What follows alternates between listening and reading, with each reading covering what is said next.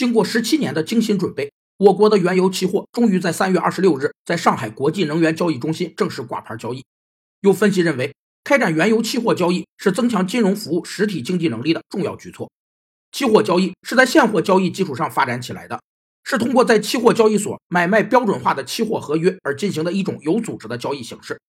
加入期货交易有两个目的：大部分投资者根据对期货价格变动的判断，利用价差不断买入或卖出期货合约，从而获取较高利润；而大部分企业则是利用期货套期保值来规避现货价格波动的风险。具体做法是，生产者或商人，在现货市场上买进或卖出某种商品的同时，在期货市场上卖出或买入相同品种和数量的商品期货合约，套期保值的目的不为获利，旨在避险。开展原油期货交易是中国衍生品市场乃至整个金融市场对外开放的标志性事件。原油期货也是中国第一个引入境外投资者的期货品种。